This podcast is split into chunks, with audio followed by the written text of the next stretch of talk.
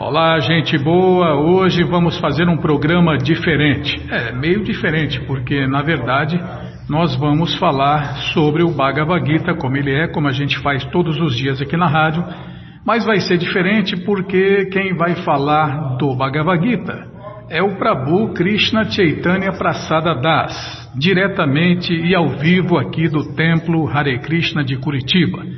Então, nós viemos aqui conhecer o Templo Hare Krishna de Curitiba e já aproveitamos para transmitir ao vivo essa palestra do Bhagavad Gita que vai acontecer com o Krishna Chaitanya Prasada Das. Estão presentes aqui sua esposa, Bhaktin Gabriela, o Bhakta Bruno, a Bhaktin Andressa, a Bhaktin Pamela, o Bhakta Brian, o Prabhu Ekachakra Prandas, e sua esposa Tunga Vidya Prema Devidasi, sua linda filhinha Saraswati Radha Devidasi e o seu filho, o devotinho Seva Priya Das. E claro, né, eu e a Bimala também estamos aqui no templo Hare Krishna de Curitiba. Então, vamos ouvir essa palestra e no final eu volto aqui para falar sobre o Bhagavad Gita que você encontra de graça. Bom, já vou falar, já comecei a falar, já vou falar. Espera aí, só um pouquinho, o Prabhu Krishna. Só um pouquinho, só vou, só vou falar aqui. Tá, Bimala, já estou indo rápido. Então, o Bhagavad Gita, como ele é, está de graça no nosso site krishnafm.com.br. Você entra e na quarta linha está lá o link livro grátis, tá bom? Então tá bom. No final, eu volto a falar para você como você pode adquirir o Bhagavad Gita como ele é no papel. Porque tem gente que não quer ler na tela nem baixar, então no final eu vou falar como você pode adquirir o Bhagavad Gita no papel via correio para todo o Brasil. Então vamos lá, vamos ouvir a palestra agora com o Prabhu Krishna Chaitanya Prasada Das. Por favor, Prabhu, pode começar. Hare Krishna. Então, Hare Krishna. Continuando o estudo do Bhagavad Gita, estamos no capítulo 6, Jnana Yoga, no verso 5. Só um pouquinho que é bom Desde o começo aí. anunciar isso na. Tá. Capítulo 6, verso 5. Vocês vão querer o Bhagavad Gita ou só ouvir mesmo? Vocês querem o Bhagavad Gita para acompanhar enquanto a gente lê aqui? Já entregaram? Não, não, não, não. Não, não precisa repetir isso não. Às vezes, às vezes eles pegam para poder acompanhar junto então.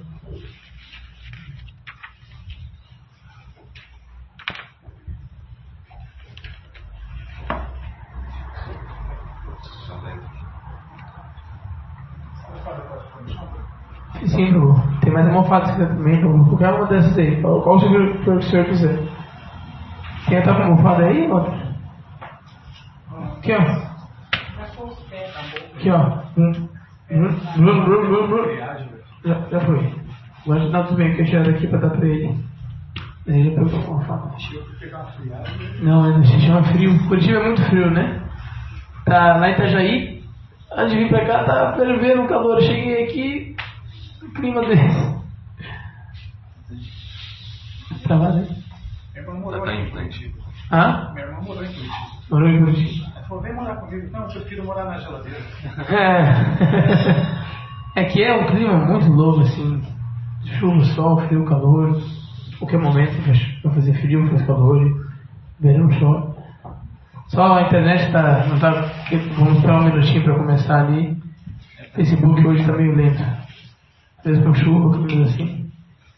De praia. Então vou ler o verso de antes, só para a gente recapitular.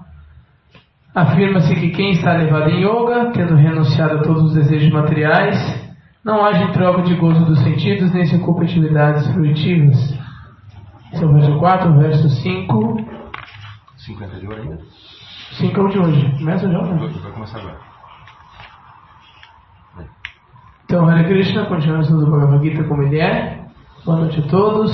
Capítulo 6, verso 5. Lendo o sânscrito sozinho. Udaret atmanatmanam natmanam avasadhayet Atmaiva hi atmano bandur Atmaivari por Atmanaha. Tradução. Com a ajuda de sua mente, a pessoa deve libertar-se e não degradar-se. A mente é amiga da alma condicionada e sua inimiga também. Significado dado por sua divina graça, Shila Prabhupada. Shila Prabhupada. A palavra Atma denota o corpo, a mente e a alma, dependendo das diferentes circunstâncias. No sistema de yoga, a mente e a alma condicionada têm especial importância. Como a mente é o ponto central da prática de yoga, aqui Atma refere-se à mente. O propósito do sistema de yoga é controlar a mente e afastá-la do apego aos objetos dos sentidos. Nesta passagem, enfatiza-se que a mente deve ser treinada de tal modo que possa livrar a alma condicionada do lodaçal da ignorância. Na existência material, a pessoa sujeita-se à influência da mente e dos sentidos. De fato, a alma pura está enredada no mundo material porque a mente envolve-se com o falso ego, que deseja senhorear-se da natureza material. Portanto, a mente deve ser treinada para que não se deixe atrair pelo brilho da natureza material. E aí então a alma condicionada conseguirá salvar-se não se deve cair vítima da atração aos objetos dos sentidos. Quanto mais alguém se deixa atrair por eles, mais se enreda na existência material. A melhor maneira de se desvencilhar é sempre ocupar a mente na consciência de Krishna. A palavra ri é usada para enfatizar este ponto. Isto é, que a pessoa deve fazer isso. Também se diz para a pessoa, a mente é a causa do cativeiro e a causa da libertação. A mente absorta nos objetos dos sentidos é a causa do cativeiro, e a desapegada dos objetos dos sentidos é a causa da libertação. Amrita Bindu Upanishad 2. Portanto, a mente que está sempre ocupada em consciência de Krishna é a causa da suprema libertação. Om Agnatirandhasya Gyanam Janam Shalakaya Chakshurumilitam janatas Tasmai Shri Gurave Namaha श्रीचैतन्यामनोभीष्टं स्तब्धं जद्भूतले स्वयरूपा कदा मायां ददति सपठन्तिकं भञ्चकौपातरुभ्यश्च कृपा सिन्धुभ्यैव च। पतितनां भवानेभ्यो वैष्णवेभ्यो नमो नमः। ध्याय श्रीकृष्णचैतन्या प्रभो नित्यानन्द। श्री अद्वैत गदाधार श्री गौर भक्त वृंदम हरे कृष्णा हरे कृष्णा कृष्णा कृष्णा, हरे हरे। हरे राम हरे राम राम राम, हरे हरे। मूकं करोति वाच्छलं पुण्यगायते गिरिं। यात्कृपतमहं वंदे श्रीगुरुदीनतारणं रामानन्दमाधवं श्रीचैतन्यैश्वरं हरि ओं तत्सत्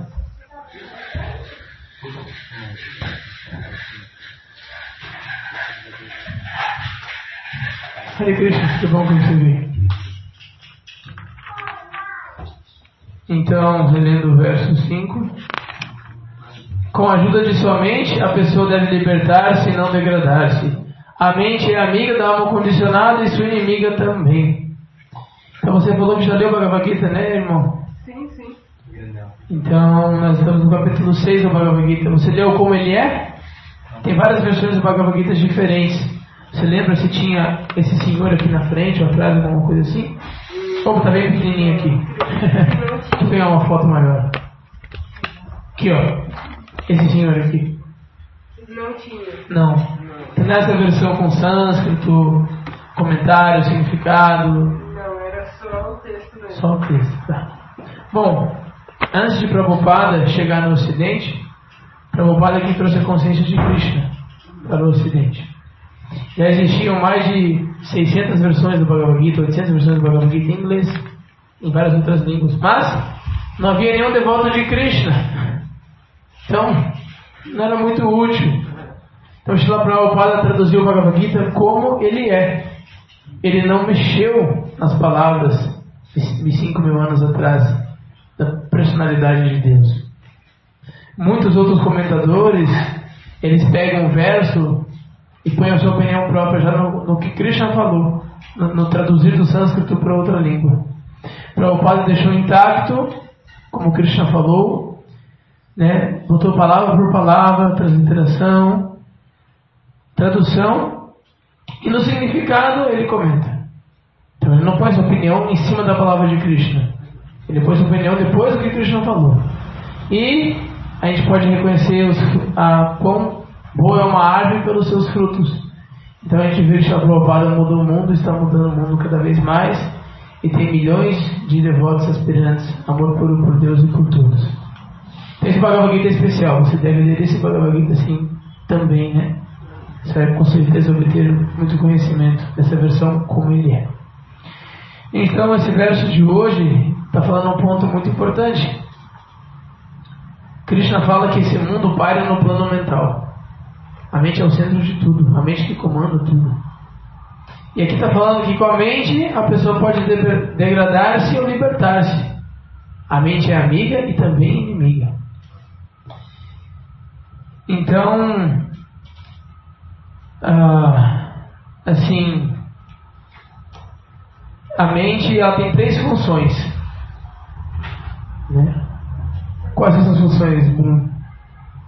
Ou Andressa? Ou Walter? Pensar é uma das funções da mente. Desejar? Não. Sentir. Que sentir? O desfrute é um sentimento, então, em certo aspecto, sim. Então a mente ela faz três coisas só. Ela pensa, ela sente e ela deseja. Então a consciência de Cristo explica assim como funciona para supostamente o karma ou o destino de alguém.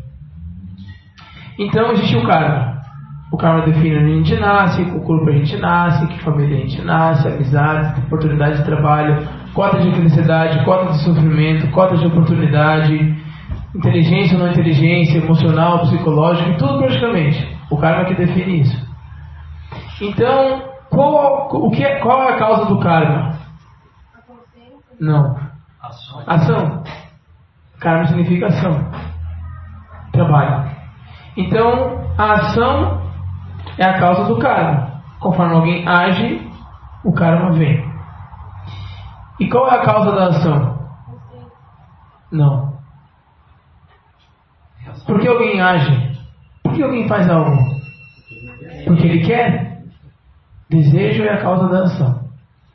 A pessoa deseja algo, então ela vai atrás desse algo que ela quer.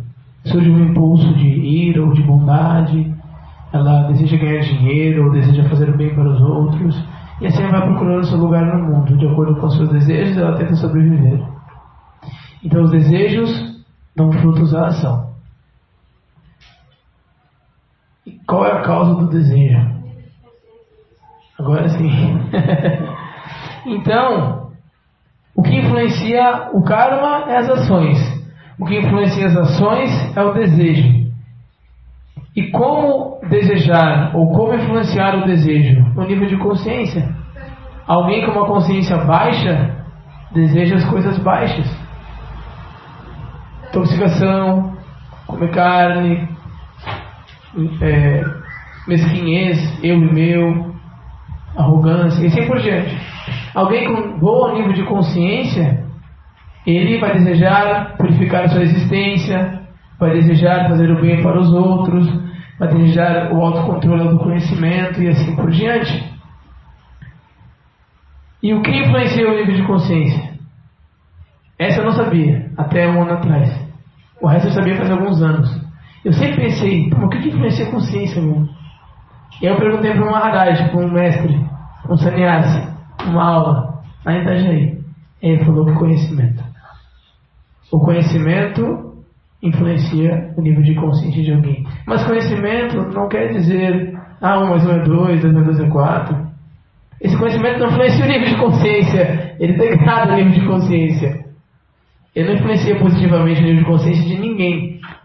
O conhecimento que está sendo falado é o conhecimento sobre aspectos espirituais, sobre quem nós somos, quem é Krishna, qual é o nosso relacionamento com Krishna, de onde eu vim, para onde eu vou, o que estou fazendo aqui. Porque existe sofrimento. Então isso é vida humana. Prabhupada explica que a vida humana só começa quando alguém se indaga seriamente sobre esses pontos. Enquanto isso, ele pode estar num corpo humano com uma consciência animal. Né? Alguém estar num jato de um bilhão de dólares. Ele não sabe pilotar? Qual a utilidade? Nenhuma. Então alguém está no corpo humano e não sabe o que significa ser humano? Não vale de nada. E se, van, se vangloria que é melhor que um animal? Ao contrário. Porque o ser humano, que é inconsciente, ele faz muito mais mal do que o animal.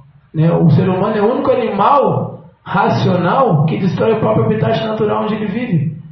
Nenhum animal inteli é, ininteligente, é isso essa palavra? Irracional. Irracional faz isso. Destrói onde ele vive. Mas o ser humano, sem consciência de Cristo, sem consciência de Deus, faz isso. Porque é um ser descontrolado para buscar eu e meu, ele destrói a tudo e a todos. Então a mente quando ela não é nossa amiga, ela é nossa inimiga, para a mente não tem ninguém além dela. Não tem filhos, não tem esposo, não tem esposa. Atropela tudo e a todos para satisfazer o que ela quer. Então a mente é um grande inimigo para a maioria de nós, como nós estamos hoje em dia. Felizmente a mente ainda não é nossa amiga. Por quê? Porque no verso 6 fala assim: Para aquele que conquistou a mente, ela é o melhor dos amigos. Mas para quem fracassou nesse empreendimento, somente continuará sendo seu maior inimigo. Quem conquistou a mente de nós? Quase ninguém. Então todo mundo tem seu maior inimigo aqui na sua cabeça. Então a mente não é nossa amiga ainda, mas ela pode ser nossa amiga conforme alguém purifica ela. Então, da mesma maneira que um animal selvagem, não dá para montar um cavalo selvagem num touro, ele vai te jogar pro chão. Né? Mas conforme você vai domando ele, você pode fazer amizade com ele e fazer utilidade dele. Então, conforme alguém doma a sua mente, ela vai se tornando sua amiga. Se alguém não doma a sua mente com a inteligência, ela vai ser sempre sua inimiga. Então, eu queria dar um outro exemplo. Deixa eu dar um exemplo que nós. que existe uma carroça com um passageiro dentro dela, um cocheiro, rédeas e um cavalo. Cinco cavalos. Então Krishna explica que a carroça representa o corpo. O passageiro dentro da carroça representa o eu. O cocheiro representa a inteligência. As rédeas representam a mente e cinco cavalos para os cinco sentidos. Então, se a inteligência que é o cocheiro deste corpo falha em segurar as rédeas que é a mente que conecta os cinco sentidos, os cavalos ficam soltos, ou não andam, ou vão para o abismo, ou vai para a direção errada, e assim por diante. Então, quando alguém não tem uma inteligência afiada, ele não vence a sua mente. E praticamente ninguém tem inteligência afiada, porque tem que se desenvolver ela. E como alguém pode aprender algo? Através de alguém que ensine. Ninguém pode aprender algo sozinho, como nunca ninguém fez e nunca ninguém fará. Então, dessa maneira, alguém deve abrigar-se na inteligência superior do mestre espiritual. E só dessa maneira ela poderá cortar os braços da sua mente e gradualmente aprender a ela mesma cortar a sua mente. E domar a sua mente e transformar sua mente em sua amiga. Então alguém se abriga na inteligência dos Shastras, escrituras sagradas que Krishna deixou. Alguém abriga essa inteligência no mestre espiritual. E alguém abriga sua inteligência nos sadhus. Shastra, Sadhu e Guru, as únicas três verdades, fontes de verdades que existem nesse mundo. Fora disso, é Maya, é ilusão. Sábios, santos, o mestre espiritual fidedigno, não charlatão, e as escrituras sagradas fidedignas também, e não qualquer escritura inventada por qualquer pessoa. Então, conhecimento significa isso, espírito. Então, alguém pode gradualmente Prabhupada explica que yoga é controlar a mente e afastar ela do apego dos objetos dos sentidos. Fora disso, não é yoga, não é religião. Yoga e religião significa gradualmente afastar a mente dos objetos dos sentidos e ter um autocontrole. Senão, não é religião. O que adianta alguém fazer um show de, de vida espiritual e ser uma pessoa de caráter podre? Não salva ninguém, o rótulo não salva ninguém. Rótulo de monge, de cristão, budista, hindu, Qualquer coisa do tipo. O que salva alguém é um coração purificado. O que ajuda as pessoas é um coração com qualidades divinas.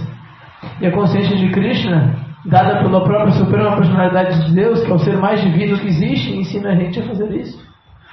A consciência de Krishna, dada por Srila Prabhupada, que é o maior revolucionário dos últimos anos, centenas e milhares de anos, assim como o Senhor Jesus Cristo, por, por eles serem completamente purificados, pode ensinar a gente a se tornar purificados. Então, assim, alguém pode entender essas coisas e abrigar-se nesse ensinamento, em como, gradualmente, ter um autocontrole e afastar a mente dos objetos dos sentidos. Porque qual é o problema de ter a mente apegada aos objetos dos sentidos? Se alguém sente desejo por essas coisas temporárias, materiais, ilusão, ela vai ficar enredada, vai ficar presa na lei do karma e não vai sair desse ciclo de nascimentos e mortes, de sofrimento, frustração, angústia, raiva, estresse, ansiedade, fazer mal para os outros, fazer mal para si mesmo. Achar que o projeto está aqui, busca e encontra, se frustra, acha que está lá, busca e encontra, acha que está no parceiro da felicidade, acha que está numa faculdade, acha que está no emprego, acha que está vivendo mato, acha que está não sei o que. Todos esses tipos de felicidades nunca vai satisfazer o eu plenamente, apenas ser um instrumento de amor. Quando alguém se torna um instrumento de amor, ele pode estar plenamente satisfeito e dar plena satisfação para outras pessoas. E isso é um processo gradual. Então, infelizmente, na sociedade atual, não tem um, um projeto que ensine as pessoas isso desde o começo. Mas nós estamos aqui agora e podemos aprender desde agora. A alma é sempre jovem. Então, não existe alguém que está velho demais para aprender coisas novas. O macaco velho não aprende truques novos por, por preguiça, por não querer ser zona de conforto, ou por orgulho, achar que sabe demais. Mas alguém que está disposto a aprender, o vovô Purana, ele entrou com 66 anos na consciência de Krishna. E ele foi uma pessoa linda que abandonou o corpo com os devotos, no templo, andando para idades. Então não existe momento para revolução. Não existe idade para se revolucionar. Todo momento é um momento. Cada oportunidade é uma oportunidade. Então assim, alguém gradualmente, pelo sistema de Varnashrama Dharma, como a gente leu hoje no Bhagavatam, que explicou muito lindamente, alguém, vocês podem ver essa aula de hoje de manhã, que vai ajudar a entender bastante. Então, assim, seguindo o sistema de Varnashrama Dharma, de você saber como se ocupar material e espiritualmente, você saber como usar as suas dons, suas vocações para trabalhar, estudar ou se entregar a Krishna completamente, de acordo com a guia do mestre espiritual, e assim encontrar uma maneira de sobrevivência pacífica, feliz, uma vida simples com pensamento elevado, compartilhando com os outros tudo que você tem, não sendo mesquinho, apenas pensar em eu e meu, dar caridade, praticar autoconhecimento e autocontrole, meditação e assim por diante, alguém gradualmente vai transformar a mente na sua amiga e tirar ela de ser sua inimiga. E não há outra maneira, não tem outra maneira, não tem outro processo. Não existe outro. Essa é a única maneira. Purificar a mente para ser sua amiga. Quem não purifica tem o seu inimigo. Então, inimigo do que? O inimigo da pureza. O inimigo do autocontrole. O inimigo da bondade, da caridade. O inimigo de fazer bem para si e para os outros. O inimigo do, do amor. Esse inimigo. Não é inimigo dos desfrutes. Não, mas minha mente não é inimiga. Pô, eu fico super feliz quando eu vou lá e faço algo, tomo alguma coisa, cheiro alguma coisa, quando como alguma coisa. Tudo bem. Mas ela é inimiga desse avanço espiritual. Ela é inimiga do, da libertação do sofrimento material, desse cativeiro. Ela é inimiga da pureza e do amor. É inimiga com certeza. Porque ela é invejosa, luxuriosa, egoísta. E assim por diante. Então, verdadeira vida espiritual, verdadeira religião, verdadeiro yoga significa purificar o coração. Controlar a mente, controlar os sentidos. Significa constantemente mudar os nossos hábitos. Se alguém não muda os seus hábitos, que avanço ele está fazendo? Que avanço ele está fazendo? Que vida espiritual que ele tem, que conhecimento que ele tem? Mínimo. Não sei se é o suficiente para fazer um verdadeiro avanço e progresso. Então, vida espiritual significa melhorar a nossa conduta, melhorar nossos pensamentos, desejos e sentimentos e melhorar nossas ações. Mente, corpo e palavras. Quanto mais alguém consegue melhorar a sua atitude, sua fala e seus pensamentos, desejos e sentimentos, essa pessoa está avançando no espiritual. Independente de qualquer coisa. Então, alguém tem uma pergunta, dúvida, um comentário?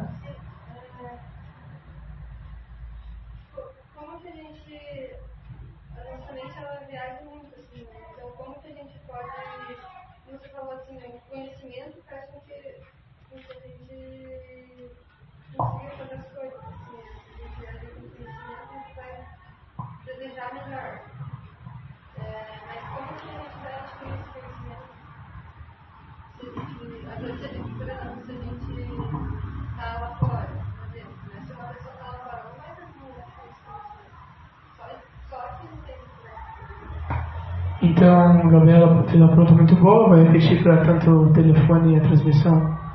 Ela pergunta que se o nível de consciência influencia o nosso desejo para ser melhor e o conhecimento que ajuda no nível de consciência, como alguém pode adquirir esse conhecimento? Então, esse é um ponto muito importante. Né? Então, se o nível de consciência é influenciado por algo, pelo conhecimento, então é, a próxima pergunta é essa, na verdade. Então, como adquirir verdadeiro conhecimento? Então, existem diversas maneiras de adquirir verdadeiro conhecimento. Uma é lendo livros sobre verdadeiro conhecimento, e não livros sobre fantasia, sobre pseudo-espiritualidade, sobre qualquer coisa assim em diante. Então, alguém que quer verdadeiro conhecimento, ele deve ler livros de uma pessoa que tinha conhecimento. Não, não, então deve conhecer a vida daquela pessoa, e aí ler os livros daquela pessoa. Não de qualquer pessoa que era um patife e escreveu coisas bonitas. Krishna fala para Arjuna, não se iluda pelas palavras floridas dos Vedas. Né? Às vezes a literatura, qualquer literatura é muito linda, né? Sentimentalista, mas é uma filosofia barata às vezes. Não, não, não dá um, um verdadeiro progresso para alguém.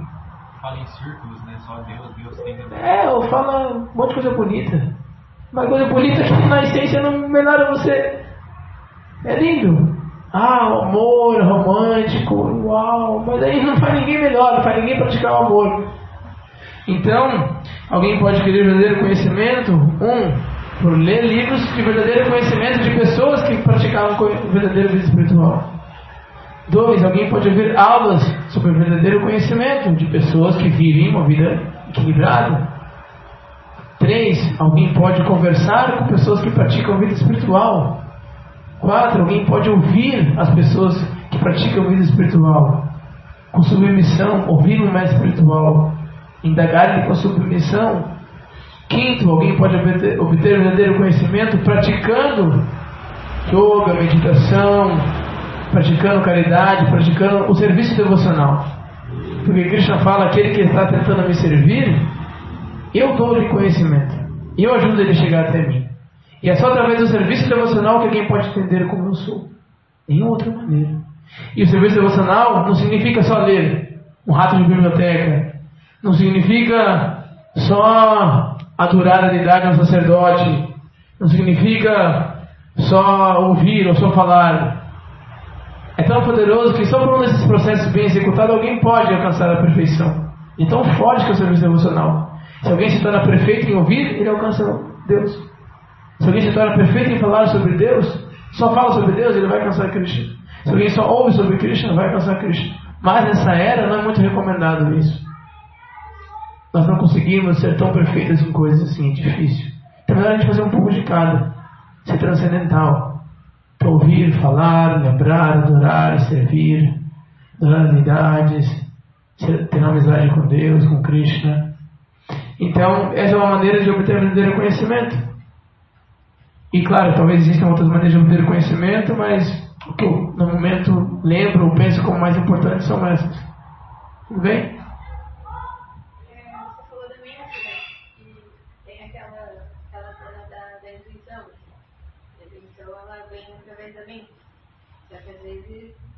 Que como que eu eu tenho resposta, né? Não sei se eu vou ter desses, tipo, na intuição. Mas como que dá pra diferir mente e a intuição, sabe? Porque às vezes a mente fala algo que vai acontecer, você não acredita porque acha que é a mente, sabe? Te enganando. Então, intuição existe, isso é um fato. Mas, como você falou, a maioria das intuições às vezes vem da mente. Então, o que eu entendo pessoalmente, né, eu nunca li isso num livro, Prabhupada falando especificamente, né?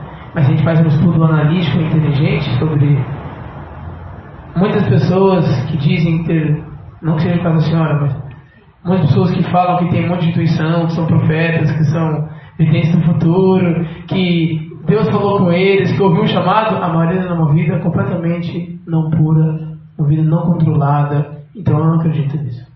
Então não acredito que uma pessoa fala com Deus e é um, tá cheio de um caráter corrompido. Eu não acredito uma pessoa ouve um chamado de Deus e, e vê o futuro e é um profeta e faz qualquer coisa errada na sua vida. Eu não acredito nisso, eu não consigo alguém me provar isso, vai ser bem difícil. Assim.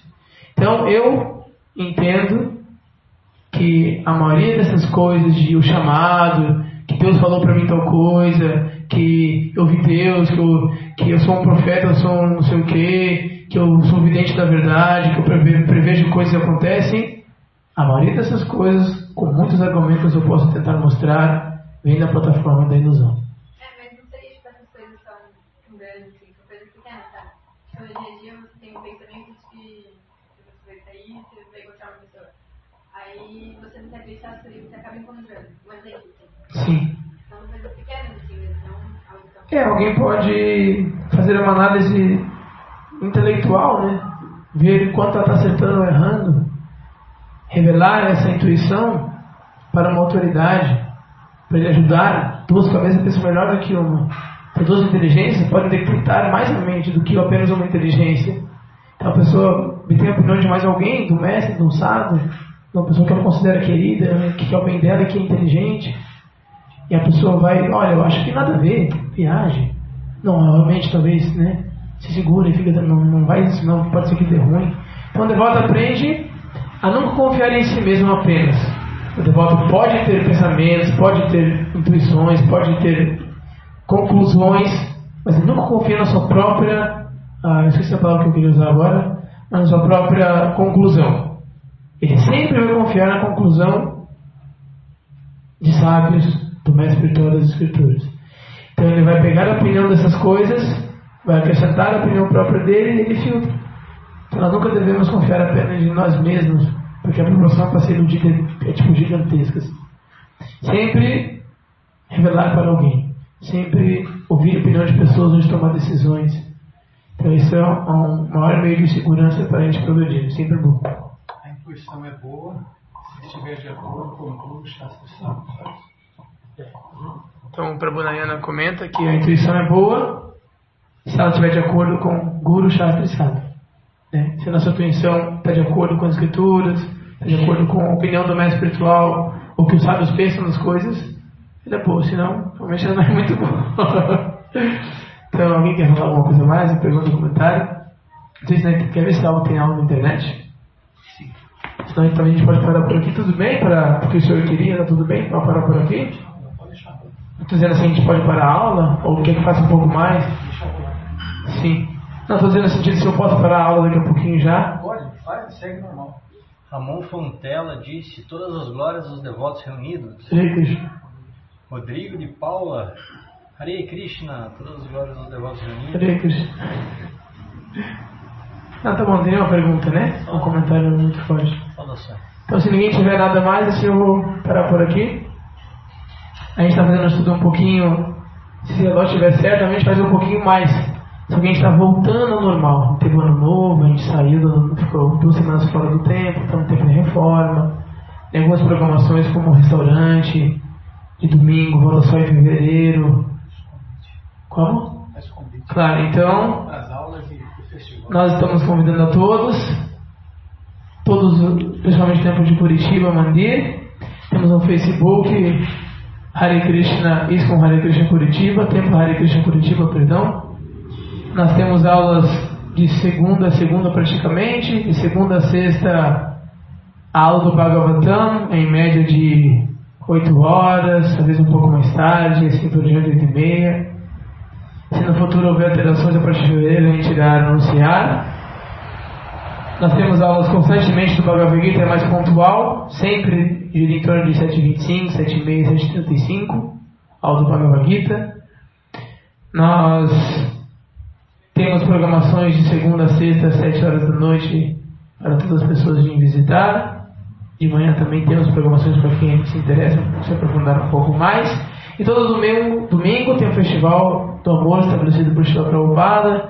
Começa às 5 horas com canto de mantras, bhajan, Guru Puja, adoração mais espiritual, aula do Bhagavad Gita, Gura Arati na Soltarabe, a gente canta e dança culturalmente, e um banquete vegetariano é servido, um alimento espiritual.